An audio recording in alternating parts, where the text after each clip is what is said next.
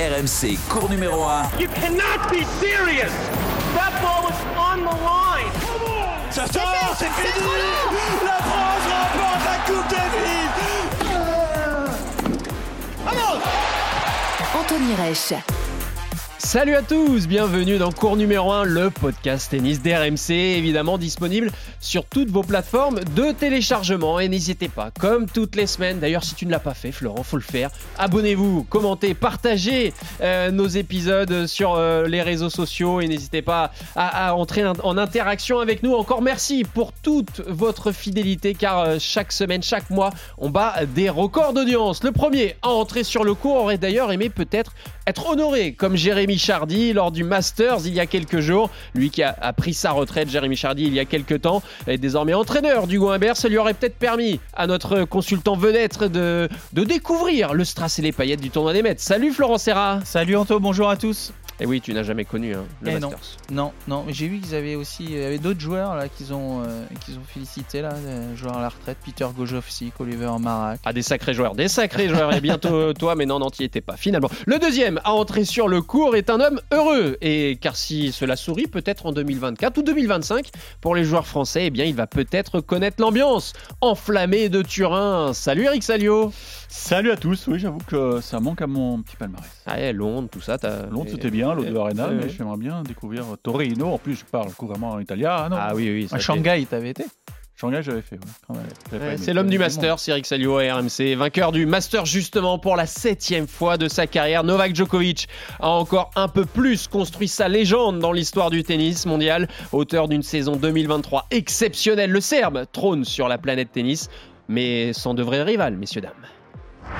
Novak Djokovic, comme un grand, comme un seigneur, remporte son dixième Open d'Australie, son 22e Grand Chelem. Ce mec est irrésistible, ce mec rentre dans l'histoire du sport. 23e titre majeur sur le central Philippe Chatrier, sur les terres de Rafael Nadal. Djokovic qui exulte Septième titre ici à Paris, c'est le numéro 97 dans sa carrière. 40e Masters 1000, rendez-vous compte. Et le sacre pour Novak Djokovic, une fois de plus. Merci. Et maintenant, Turin, septième victoire au Masters pour Novak Djokovic. Eric, t'en as pas marre de commenter les, les finales et les titres de Novak Djokovic? Ça commence à faire beaucoup là. Hein. C'est exactement ce que je me disais ce matin en vélo quand est-ce que ça va s'arrêter? Parce que là, ça, devient, ça commence à devenir agaçant. Je ne sais pas si vous ressentez la même chose parce qu'il gagne trop. Et le week-end, là, ce, samedi et ce dimanche, il, a été mais au-dessus de tout. Il les a euh, mangés, dévorés. Ça. Ah, il, à l'image de cette finale, une finale maîtrisée, messieurs, face à Yannick Sinner, l'Italien, remporté 6-3. 6-3, Novak Djokovic a donc conquis à Turin son septième Masters, record absolu devant Roger Federer, concluant une saison au presque parfait avec trois grands chelems. Le petit chelem, évidemment, et il a encore cette magnifique carotte puisqu'il va aller tenter d'aller chercher la, Coupe Davis avec la Serbie cette semaine. Après avoir laminé Carlos Alcaraz, Florent en demi-finale, il a contrôlé euh, Yannick Sinner. Pourtant, l'Italien l'avait battu en poule. Oui, mais euh, autant euh, sur les poules, euh, je sais pas, je le sentais, mais cette finale, je la sentais dans l'autre sens. Vous pouvez demander à Eric quand le match, j'ai vu le, regard de Joko se complètement concerné, comment ça s'est passé aussi avant, le fait que Sinner aurait très bien pu l'éliminer s'il avait joué relâché en dilettante contre Rune, en perdant contre Rune, Joko était éliminé. Le fait qu'ensuite il il lutte contre Rune d'ailleurs le soir, 2h30, qui remette ça contre Medvedev encore. Il a dit lui-même que physiquement, il était peut-être un peu moins frais et que Joko, lui, à côté, tu viens de le dire, gagne 3 et 2 en finale, tous ces matchs un peu tranquilles. Je me suis dit, là, c'est une finale en plus. Ça risque de pas être euh, la même chose et, euh, et c'est vrai qu'il a complètement euh, dominé du début à la fin. Quand l'altitude s'élève, Eric, euh, même si par moment dans les tournois on sent peut-être un petit peu de flottement, c'est un autre Novak Djokovic qui entre sur le terrain et surtout, et surtout qui est implacable. Oui, alors on va, peut-être revenir sur ce match de mardi soir, hein, ce, match de poule. C'est vrai que c'est oui, euh, parce que euh, après il y a un débat, il y a un débat, on va en parler parce que c'est intéressant. Est-ce que est-ce que Sinner aurait dû jouer effectivement à 80% parce que il y a de la stratégie là-dedans. hein. Imaginez Sinner qui soulève le trophée hier euh, devant. euh, il y avait 6 millions de téléspectateurs devant les télés italiennes. C'est colossal comme chiffre et ça aurait eu un retentissement énorme. Mais bon, ouais, mardi, j'ai- lu un peu ses, ses confs de presse et aussi euh, ce qu'a dit Goran Ivanovic. Et je pense que on l'avait presque anticipé la défaite de mardi en poule parce que le dimanche, il avait sécurisé sa place de numéro un mondial. Et ça, c'était l'objectif numéro un. Donc il y a eu une petite décompression.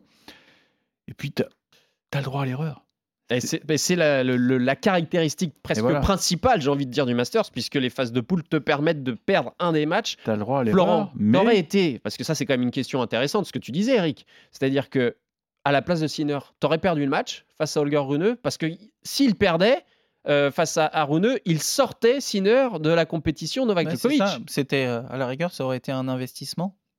Ouais, tu bien dis, sûr. Il y a quand même qua- 390 000 dollars si tu gagnes le match aussi. Donc euh, c'est refuser ce, ce petit chèque de, de- de- de victoire en poule et, et 200 points ATP euh, quand même également. Donc euh, je pense qu'il avait plutôt envie de gagner euh, normalement parce que je sais pas, mais on en aurait toujours parlé, non? Tu crois pas, euh, Eric, te dire tu, tu gagnes le Masters, ok? Ouais, mais le mec, il a limite fait exprès euh, de, de, de, d'éliminer, euh, de perdre pour éliminer Djokovic. Euh, alors que Après, là, ça- ça il n'aurait pas eu une défaite, et je pense que pour lui, Ouais, de oui. gagner tout, tout, tout, tout, Non, mais je c'était pense que intéressant. ça. Moi, le débat, il est clos. Je pense que ça, ça correspond vraiment au personnage Sinner, qui est un garçon très, très humble, euh, aussi euh, l'image Intègre, de, honnête. de son staff, Mm. intègre, honnête. Darren Cahill, c'est pas le genre de mec à, Non, à calculer. à, euh, à trifouiller les, les trucs. euh, non, non, il n'y a, a pas de magouille. Euh, maintenant, euh, il a laissé peut-être de la gomme dans, dans le match contre Rouneux. Ouais. Ensuite, tu rajoutes la demi contre Medvedev qui a été aussi éprouvante ouais, physiquement. 2h30, c'est ce que je te disais tout à l'heure. il, si 6-1, euh, euh, il est arrivé un peu cramoisi. Non, mais il a, il a aussi fait le match de sa semaine, Yannick Sinner, face à Djokovic en poule. Ce match-là, il est quand même exceptionnel. 3 heures plus de 3 heures. Non, mais il avait besoin de, de se prouver qu'il pouvait battre Djokovic. Et pour Mm. lui, c'était super important. Donc, de toute façon, il est en train de, de briser les barrières les unes après les autres. Ça, c'est super intéressant. Maintenant, je pense que le, le- le dernier obstacle était trop important pour lui. Et, et Goran Ivanovic a bien résolu la situation. À partir du moment où, où, où Djoko euh, a sauvé sa peau, donc grâce à Sinner, et qu'il était en demi, c'était plus le même joueur. C'est un mec, voilà. Et d'ailleurs, vous avez vu en finale combien de fois il a brandi le point? Mm. Je l'avais jamais Bah, vu dès comme le ça. début, mais Dès le contre début. Alcaraz aussi, hein, dès Ouais. la, la demi, euh, Ivazinovic le disait à l'échauffement, ça j'ai pas vu, mais tu voyais que sur le match, Hmm. de- son regard tout de suite, euh, le, le, le, le common là, il, il était là. Il y a, peut-être un fait de jeu aussi dont on a parlé hier, Mm. où il laisse euh, le premier break à Djokovic sur un challenge qu'il ne prend pas alors que la balle touche la ligne, et quand tu laisses en plus Djokovic breaker assez tôt dans la partie sur une finale, ça va être dur de le, de le reprendre euh, comme ça. Il est peut-être euh, peut-être important ce point-là. Ce, je sais pas si c'est un manque de lucidité, mais de pas avoir pris son challenge là, à ce moment-là pour sauver la balle de break, parce qu'on n'était pas à 0,40, hein, c'était à 30-40. Donc Mm. euh, tu prends le challenge, bah, ça te laisse une autre occasion peut-être de gagner ton service. Et là, il y aurait pu avoir un premier set différent. Non, pas que mais ça aurait changé grand-chose. hein, il mais- était plus assez lucide pour, pour aller chercher une deuxième victoire. Vous savez que la dernière fois qu'un un joueur a battu euh, Djokovic deux fois en, en- en très peu de temps, c'était Andy Murray en 2008. Autant Ouais, dire non, une éternité. Ça remonte, mais c'est pour te dire que c'est très dur de battre Djokovic deux fois de suite. Ah oui, Murray l'avait battu en, en quart à Toronto en 2008, donc euh, euh, le 26 juillet, et le 4 août, il le retrouvait en finale de Cincinnati, il l'avait battu de nouveau. Bien vu. Donc, euh, non, c'est quasiment impossible de battre coup sur coup, enfin, l'actuel Djokovic. Sur, euh, là, c'était sur 5 jours. Non, l'obstacle était trop relevé, mais c'est très prometteur pour Sinner. Moi, je, je garde mes, mes pronos. Je pense qu'il peut, peut être très, très bon à, à l'Open d'Australie et aller, euh, pourquoi pas, euh, remporter son premier challenge. Attention, il l'a dit, hein, Djoko, hein, il dit, tu tu t'en rapproches, hein, t'en es vraiment Bah, pas loin. hein. Incontestablement, de toute façon, Yannick Sinner est celui du, du- de tous les membres du top 10 qui a le plus progressé cette saison. Oui. Pour revenir sur Novak Djokovic, euh, la question que j'ai envie de vous poser, c'est tout simplement celle-ci. Est-ce que c'est un règne sans fin, Florent?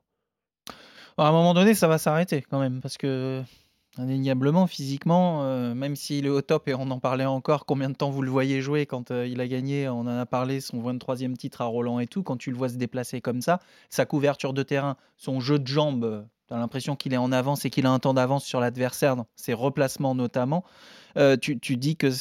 il il peut jouer comme ça encore 2-3 ans, mais euh, la, la- la réelle question, c'est que j'aimerais bien savoir si dans Allez, non, c'est donc 3 ans et demi pour lui. Est-ce qu'il peut gagner un grand chelem après 40 ans? C'est surtout ça. Oula, Mais loin, alors là, je vais loin. hein. Ah ouais. Mais ça sera un truc. je Tu ne penses pas que ça sera lui qui se fixe aucune limite? Tu crois pas que dans sa tête, ça serait se dire Hmm, peut-être un je suis objectif? Pas sûr. Moi, je pense que il, il veut rester à son top euh, jusqu'au jeu parce que euh, il lui manque la médaille d'or. Il lui Oui. manque. Il y, a, il y a pas longtemps, j'ai revu euh, sur les réseaux sociaux la, la balle de match de son, de son- Je crois que c'était un premier tour hein, contre Del Potro à, à Rio. Il quitte le cours les larmes aux yeux, mais c'est C'est un lui. désastre national pour lui. Donc, euh, je pense qu'il peut, il il veut, il veut, il veut l'or. Il veut l'or. Donc ça, ça, ça te maintient en vie. C'est comme euh, euh, Édouard Roger Vastin quand il s'est fait opérer de, de la hanche. Il voulait faire les, les Jeux de, de Paris, donc il va peut-être y arriver. C'est un truc qui te maintient en vie, quoi. Savoir que Mm. il y a les Jeux, il y a les Jeux. Donc, euh, puis aussi le fait, moi je trouve que c'est important de, de- de gagner devant ses enfants. Il en avait parlé à l'US Open, qu'il avait mis son, son petit garçon euh, en face de lui dans, dans une zone de vision où il le voyait quasiment à chaque changement de côté. Et là, ses gosses sont arrivés en cours de tournoi. Et à chaque fois que ces gosses sont là, il Et donne le il meilleur de lui-même ouais. parce qu'il voilà, il veut servir d'exemple. euh, Il les appelle ses petits anges. Mais, mais, mais je pense que c'est une motivation supplémentaire. Donc, là, il, il s'invente des motivations pour pouvoir euh, perdurer. Mais, mais je suis d'accord avec toi, à un moment, ça va s'arrêter. C'est pour ça que je te parle de celle-là, parce que bon, quand tu dis c'est dans 3 ans et demi, il peut se passer tellement de choses. Au bout d'un moment, le corps aussi, physiquement, Ah euh, oui, bah, tu, euh, tu vas plus pouvoir t'entraîner pareil. Regarde Nadal, euh, Federer, ils ont été chopés par les blessures. hein. Ouais.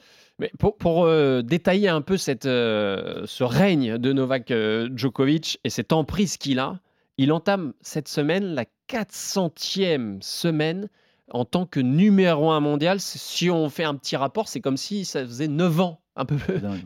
un peu plus de 9 ans qu'il était numéro 1 mondial. Euh, il a une saison, parce que le circuit a, c'est, c'est- la saison du circuit ATP s'est clôturée avec le, le Masters quasi parfaite. Il a joué 4 finales de Chelem, il en a gagné 3. Lorsqu'il gagne ses finales cette saison, il les gagne à chaque fois en 3-7 face à Tsitsipas, Ruud et Medvedev. Ce sont des chiffres qui donnent le vertige. C'est incroyable quand même. Je pense qu'il a qu'un seul regret. C'est peut-être une ou deux balles en finale de Wimbledon qu'il a mal joué. Il a mal joué. Je pense à un revers dans l'intervalle du deuxième. Et je pense à cette fameuse balle de break au début du cinquième, cette volée haute de coup droit. Sinon, c'est Tu m'as dit que tu lui poserais la question si tu le si croises, j'avais été sur page, elle, est, elle est euh, sympa celle-là. c'est la canne flush. Sinon, c'est la canne flush. Tu te rends compte, Anthony Ce serait la canne flush. C'est dingue.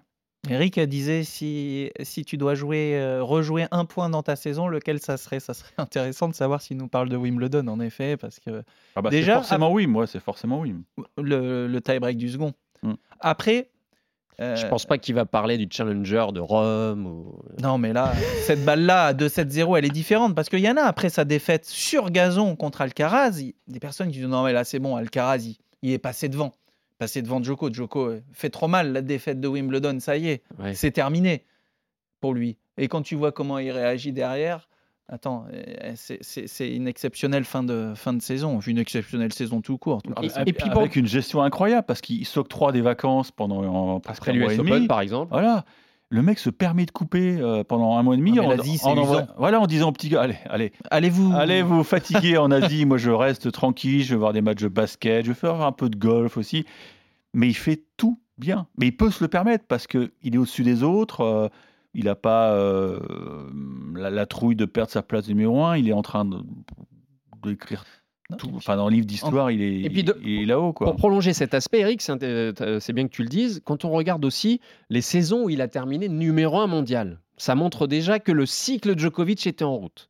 2011, 2012, 2014, 2015, 2018, 2020, 21 et 23. Mais surtout les, les, les, les cinq premières, Rafael Nadal, Roger Federer, de- également Andy Murray, étaient dans le coin. Donc le cycle et l'hégémonie de Djokovic, elle, elle a démarré en fin de compte beaucoup plus tôt Oui. qu'on ne le pense, Florent.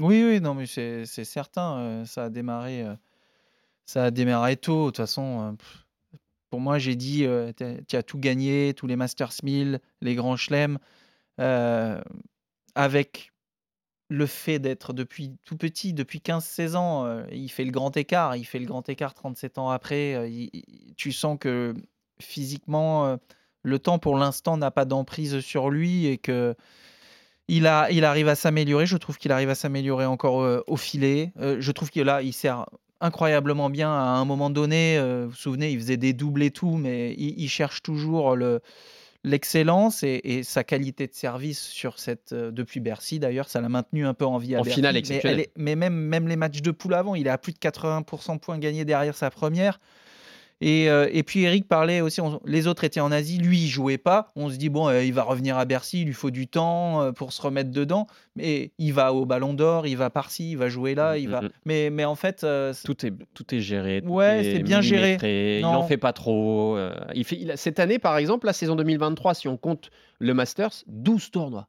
Il a joué 12 tournois, ce qui est à peu près son ratio l'année du Covid, où il était interdit de, de Ouais. beaucoup de, de territoires puisqu'il n'était pas vacciné. Donc, ce qui veut dire qu'il est exceptionnellement performant lorsqu'il euh, euh, s'engage. On va l'écouter, Novak Djokovic. Euh, il avait accordé une interview exceptionnelle à Marion Bartoli dans Bartoli Time après son titre au Masters 1000 euh, au Rolex Paris Masters. Et c'était intéressant justement sur l'aspect des records et cette quête d'histoire encore chez Novak Djokovic. Il y a tous les jours quelques records pour, euh, pour, comme objectif euh, pour arriver là. Je suis très content, évidemment très fier. Euh, je sais que cette, cette phase de ma carrière, tous les plus grands tournois du monde que je je gagne peut-être le valeur est, est- est- double. Je pense seulement au prochain tournoi, prochain challenge, parce que c'est comme ça quand tu es un joueur de tennis professionnel actif. Et après, c'est Coupe Davis. Euh, jouer pour mon pays, Serbie, c'est tous les jours un, un privilège. J'ai vraiment beaucoup de motivation pour, pour jouer pour Serbie. Et oui, le dernier, le dernier défi de cette saison 2023 pour Novak Djokovic, c'est cette semaine, c'est la Coupe Davis, puisqu'il y a la phase finale à, à Malaga. Et clairement, euh, Eric, avec la Serbie, on a le sentiment, puis on le sait depuis longtemps, hein, il est très attaché à cette compétition, mais il va vouloir à tout prix la gagner, hein, Novak Djokovic. Ah mais complètement, il, il a connu quelques désillusions avec la, la nouvelle formule. C'est vrai qu'elle avantage pas la Serbie, il faut dire les choses. hein. Deux simples, un double. Euh, il l'avait dit à Marion, mais on, ne l'a pas entendu. Il a dit le problème, c'est qu'en double, on n'est pas très fort, nous, en Serbie. Donc, euh, il peut pas, imitation. il peut pas tout faire tout seul.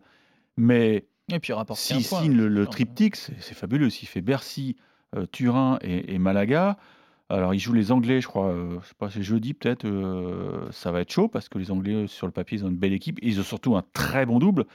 Mais euh, il a plus gagné, il a plus soulevé le saladier depuis 2010. hein, je sais pas, je sais pas contre qui c'était.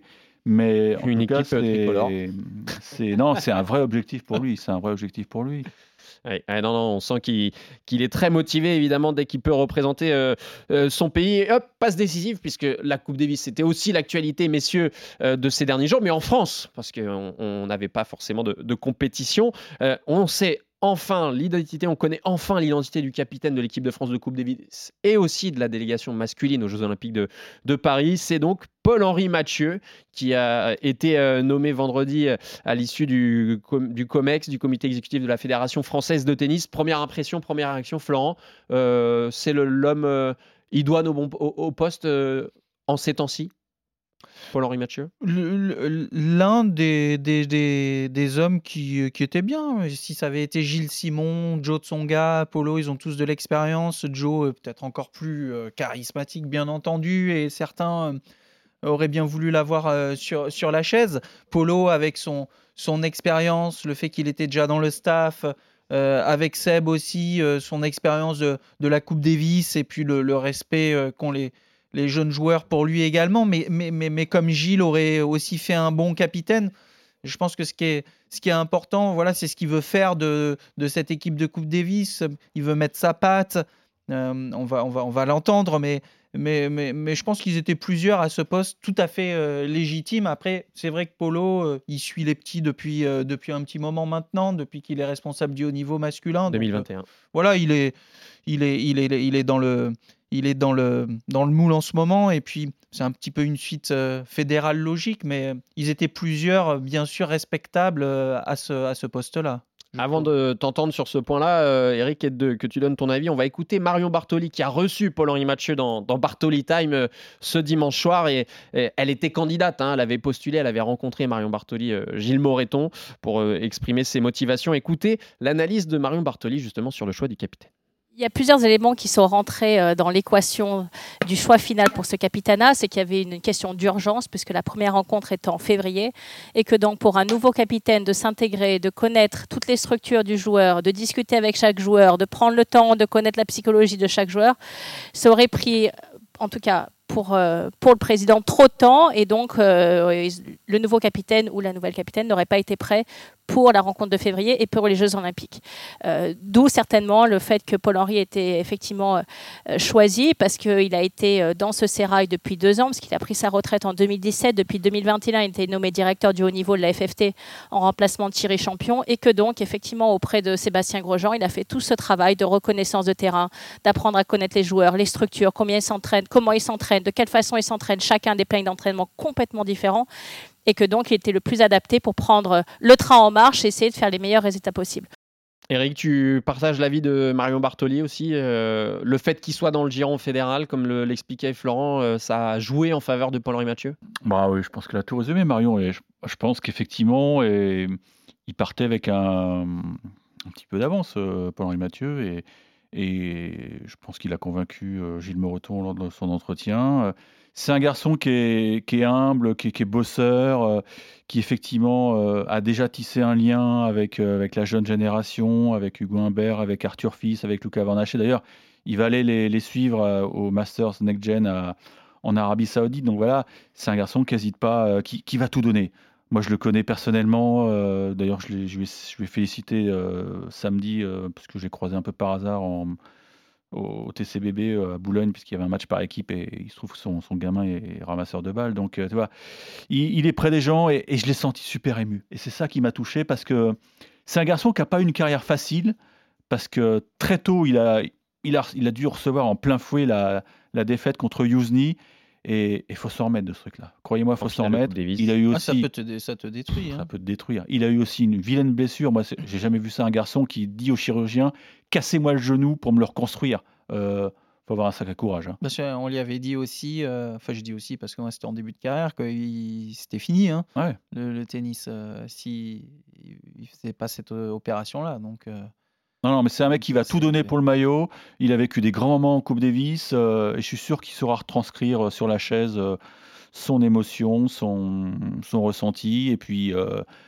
il, saura comment leur, leur parler. moi, je pense que ça peut être un, très bon homme de vestiaire.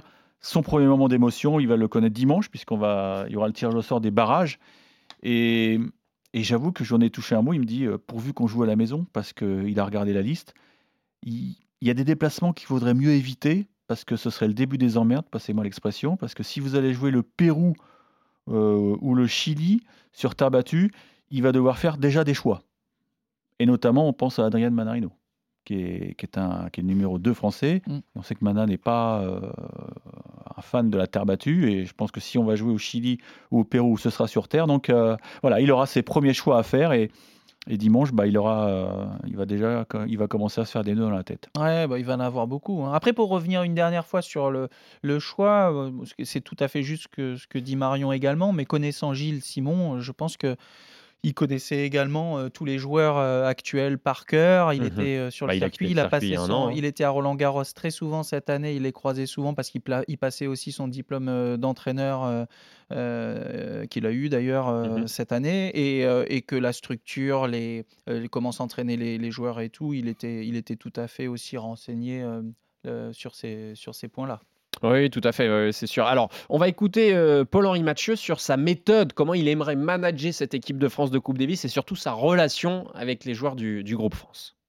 J'ai toujours fonctionné au feeling, euh, mais j'ai un modèle. Alors pourtant, je ne suis pas trop le, foot, mais j'ai pu lire certaines de ses interviews de Carlo Ancelotti, voilà, un, manager qui était vraiment proche de, de, de ses joueurs, qui était bienveillant, ouvert d'esprit, très à l'écoute je pense que ça me caractérise euh, vraiment beaucoup. Euh, tu as parlé de, voilà, de capitaine aussi fédérateur. Hein. C'est aussi mon cas, donc je vais être vraiment à l'écoute des joueurs. Chaque joueur est vraiment, vraiment différent euh, en fonction de qui tu as sur le cours. Il faut s'adresser d'une, d'une certaine manière. J'ai la chance d'en connaître quand même pas mal, mais j'aurai des discussions quand même bien évidemment assez poussées avec eux, avec chacun d'entre eux, avant de pouvoir voilà, d'être sur le banc avec eux. La méthode intéressant, hein. c'est intéressant cette allusion à, à Mister euh, Ancelotti. est-ce que ça peut convenir aux joueurs de tennis, la méthode Ancelotti Bah, je, pense, je pense que oui, moi, quand pense, même. hein. Le côté bienveillant, je pense que c'est- très important. euh. Bien sûr. Bon, Noah euh, savait parler aussi à ses joueurs, mais Noah savait être piquant aussi. hein. Peut-être Attention. hein. peut-être une bêtise de- de- que le PSG les laissait partir euh, aussi rapidement. hein. bon, on fait pas du foot là. Puis euh, Ancelotti, euh, il sait gérer les stars comme, comme, le, comme les milieux, les porteurs d'eau. Donc, euh, non, non, il a, c'est c'est une, c'est une très belle image. J'avoue, j'étais Mm. surpris parce que j'étais, j'étais en direct dans, dans l'émission et j'avoue, j'ai tiqué quand il a évoqué An- Ancelotti. euh. Puis Bah, la Coupe écoute, Davis, euh, un- la, la tennis est un sport individuel, mais en Coupe Davis, on est par équipe. Donc, euh, c'est Ah vrai qu'il faut adapter son discours à chacun. Il y en a qui aiment bien euh, euh, être encouragé à outrance. Il y en Mhm. a qui préfèrent euh, être euh, que l'entraîneur soit le, coach, le capitaine Voilà, soit ouais. plus discret. Euh, as, ils ont envie qu'on leur rentre dedans un petit peu pour les motiver. T'en as d'autres, il faut leur euh, prendre des pincettes pour leur parler. Euh, Mais sou- souviens-toi, euh, Yannick Noah, euh, c'était un- après une défaite de Lucas Pouille dans un simple important, il, avait, il était venu devant la presse, il dit On s'est pas trouvé aujourd'hui avec Lucas. J'ai pas réussi à établir le contact. euh, il, était, il était perdu, hein, euh, Yann. Heureusement, euh, il y a eu la victoire derrière, je crois. Mais non, parfois, tu as des moments où tu ne trouves pas les mots, tu n'as pas de, symbiose entre les, deux joueurs. Et, et, Polo donc, a cet avantage de vraiment beaucoup connaître Arthur Fils, Lucas Van Haché, qui seront. À l'évidence, les, les piliers de l'équipe de France dans, dans quelques années. Mais est-ce que euh, il va, enfin, il n'a pas été très précis sur qu'il, sur ses, ses axes de construction de ce groupe? Est-ce qu'il va plutôt se baser sur, comme tu le disais, Eric, les, les jeunes joueurs? Est-ce qu'on pourrait voir, par exemple, le retour d'un Gaël Monfils en question, 2024 Parce que mine de rien, Gaël Monfils, quand on prend la, la race olympique, il est, il est bien situé, il a fait des, des bonnes performances, il a gagné le, le tournoi de Stockholm. Que- quel est ton avis et ton analyse, Florent? Je pense qu'il faut faire un petit, un petit mix aussi de- de- d'expérience et de jeunes joueurs. Ça a toujours plutôt bien marché quand on, a fait ces, ces choix-là. Avec Gaël, s'il il a envie aussi de, de, de, mettre son énergie et, de se mettre au service de l'équipe de France parce que bah, est plus tout jeune lui non plus, mais euh, ça prend un petit peu de temps d'être en équipe de France. Mais bon, avec la nouvelle formule, il n'y a pas non plus. euh, c'est le match de barrage et puis après, euh, tu te qualifies, il y a les phases de préparation. C'est plus, plus court. Donc je pense que si tu le mets dans une saison, tu le prévois bien. Si Gaël est bien, euh, moi je trouve que ça serait intéressant de l'avoir, qui partage son expérience aussi avec, euh, avec les plus jeunes comme Arthur, super Arthur important Fils, de ouais. pouvoir discuter avec Arthur Fils, avec Lucas Vanaché aussi, comme dit Eric, ce sont peut-être les, nos piliers de, dans quelques années. Et puis au milieu, on a, on a Manarino aussi, qui n'a Mhm, pas beaucoup d'expérience. Et puis au milieu, quelqu'un qui peut faire le lien. On a Hugo Humbert, tu vois, qui nous fait une belle fin de Mhm, saison, mhm. qui a 25, Hugo 26. Euh, et, euh, et, et qui peut faire ce lien entre les plus jeunes, les plus anciens. Je trouve qu'il y a de quoi faire, Anto. Oui, il y a de quoi faire et il y a un petit indice qu'il nous a donné lors de sa conférence de presse vendredi dernier, Eric, lors de la, juste après l'officialisation de la nomination, c'est qu'il a dit que justement euh, le groupe France, euh, il, a- il avait, il avait envie d'intégrer dans ce groupe-là de, de l'échange. Euh, lui, il pâtissait de ça quand il était joueur. Euh, Paul Mhm. Mathieu, il avait eu des échanges parfois pas très positifs ou un manque total d'échange avec l'ancienne génération. C'était à nous de demander, hein, personnellement, Voilà. aux anciens Et, et d'y peut-être aller. que ça, euh, c'est un indice euh, où on pourrait se dire tiens, il y aura des, des capés dans cette équipe de France qui vont encadrer les jeunes, Eric? Peut-être, mais déjà, on aura un indice fort avec la, la nomination de son, son entraîneur, parce qu'il faut, il faut bien. Mais pour l'instant, on ne connaît pas le staff. Non, non, il faut, faudra un homme de terrain. Mais pour revenir sur euh, Gaël Monfils, moi je crois, je crois pas qu'il sera du premier match de Coupe Davis parce que euh, quand on avait échangé avec lui à, à Bercy, il, avait, il se faisait nœuds, des nœuds dans la tête concernant la, son programma- sa programmation en 2024. euh, Ça dépend. avec Ça dépend où est-ce que tu C'est ce que j'allais te dire. alors Ça voilà. dépend. Et puis le deuxième volet qui sera intéressant, c'est que si la France a, le- a la chance de, de recevoir euh, donc début février, euh, bon, ce sera sûrement probablement en indoor sur dur forcément, puisque Mhm. cette période de l'année, euh, on n'a pas trop le choix. Et il y a, il y a le cas Arthur Fils, puisqu'on sait qu'Arthur Fils a, a signé des engagements pour euh, les tournois en Amérique du Sud, donc sur terre battue, parce que lui, euh, ça fait des mois déjà qu'il se projette sur les Jeux. Euh, donc il veut jouer beaucoup sur terre euh, au mois de février. Et là, ce serait comme une verrue, ce, ce match France, euh, je Ah sais bah, il il pourrait euh, pas y être, euh, sauf si euh, avec Ou un alors de chance, tu il joues, sacrifie. tu joues, euh, au Pérou. Ah là, donc oui, mais moi je parle dans l'hypothèse où la France reçoit. Donc là, Ah ce oui, serait là, un, gros souci euh, d'intendance pour, pour Arthur Fils, parce que d'un autre côté, tu n'as pas envie de rater le premier wagon avec le nouveau capitaine. Donc tu vois, ça va être déjà, on aura un indice, un indice, savoir si Arthur Fils sera de la- l'aventure, euh, si jamais la France reçoit, euh, je sais pas, l'Ukraine, la Slovaquie ou, ou la Corée du Et ça Sud, donnera un la indice aussi sur, sur la capacité de Paul-Henri Mathieu. À convaincre les joueurs de, partir dans l'aventure euh, tricolore. Parce que Paul-Henri Mathieu, il est évidemment capitaine de cette équipe de France de Coupe Davis sur, la durée, mais 2024, c'est l'année des Jeux Olympiques de Paris, c'est un, événement fort, euh, et du coup, ça sera un objectif fort de cette saison 2024. Écoutez euh, ce qu'ambitionne ce Paul-Henri Mathieu, le capitaine de l'équipe de France, pour ces Jeux on avait un doute il y a quelques années, euh, enfin quand je suis arrivé, de remplir le quota pour les Jeux Olympiques. Et aujourd'hui, euh, voilà, je prends pas de risque en disant qu'on va remplir ce quota-là, mais j'espère vraiment qu'on va aller chercher aussi une médaille. Je suis très ambitieux euh, pour tous ces garçons. À cette équipe, elle comporte plus d'une dizaine de joueurs. Il n'y a pas de limite pour eux. Objectif médaille, c'est clair. Oui, alors, on, on va, la, la, la, le, les tricolores vont aller chercher une médaille. Hein, c'est ce qu'il nous dit, Paul. Précisons donc les quotas. Ça veut dire que la France, c'est quasiment sûr, aura 4 joueurs en simple. C'est le, le, maximum oui. autorisé par, par l'ITF. Donc ça, c'est déjà une bonne chose parce qu'il a raison. Il y a, il y a deux ans, euh, quand tu avais les, les, bilans de fin d'année où tu avais des mecs qui étaient 50 ou 60, là, tu commençais à te poser des questions. La question, on se la pose chez les filles. Mais bon, c'est pas son domaine à, à Paul-Henri Mathieu. Donc oui, 4. Moi, ce qui m'intéresse aussi, c'est le double. Et oui. Qu'est-ce qui va nous mijoter ah, Il a noyé là, le poisson pour l'instant. Bah oui, non, parce mais il- lui a posé la question, évidemment. Edouard Gévasselin euh, à Bercy, il voulait pas en parler, mais Edouard, il va, il va devoir choisir son partenaire de double, choisir évidemment, donc ça veut dire qu'il va en parler aussi Parce avec que le Edouard Roger Vasselin, on rappelle, est euh, le numéro 1 sur euh, cette race olympique, le numéro 1 français en double. hein. C'est pour ça qu'il Ouais, et dit puis il sera probablement dans le top 10 au classement de, Ah.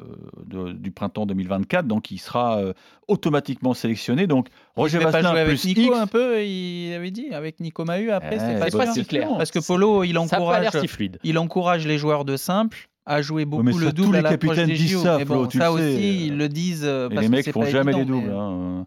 Non, mais après, il faut construire une deuxième équipe de double à partir de tes joueurs de simple. Là, Ça, c'est pas euh, évident. Hugo Humbert. Ouais, Hugo Humbert, peut-être, ouais. Moi, j'ai- j'ai un problème, c'est que c'est sur Terre, comme dit Adrian. Ouais. Je- Ah et puis, il y aura Autre- peut-être un joueur ouais. de simple. Autre information qui nous a euh, apprise, en tout cas plus précisée, Paul-Henri Mathieu, Florence, c'est que pour les Jeux Olympiques, les joueurs s'inscrivent. Ouais. Euh, ce qui veut dire que, par exemple, Si t'as on pas envie, tu vas pas. hein. Voilà, donc on pourrait très bien ne jamais voir Adrien Manarino sur la liste et donc jamais voir Adrien Manarino, qui serait un candidat logique par rapport à ses performances et, euh, et naturel aux Jeux Olympiques de Paris. Si Il tu faut préfères aller jouer le 250 euh, à la place, tu, tu peux y Non, mais aller, il hein. faut surtout éviter le, le bazar euh, post-jeu de, de Rio, puisque lors du classement donc, euh, qui servait pour le cut, euh, Benoît Paire était juste devant Lucas Pouille, et derrière, Lucas Pouille avait brillé à Wimbledon. Et, et malgré tout le forcing d'Arnaud Di Pasquale, qui aurait bien voulu que Benoît Paire s'efface, donc, comme tu l'as dit, Anthony, en fait, qu'il ne s'inscrive pas, euh, Benoît a dit non, non, moi j'y vais, j'y vais. Et, c'est vrai qu'à l'époque, le Capouille constituait une vraie chance de médaille. Ouais. Et Lucas Pouille avait été privé des Jeux.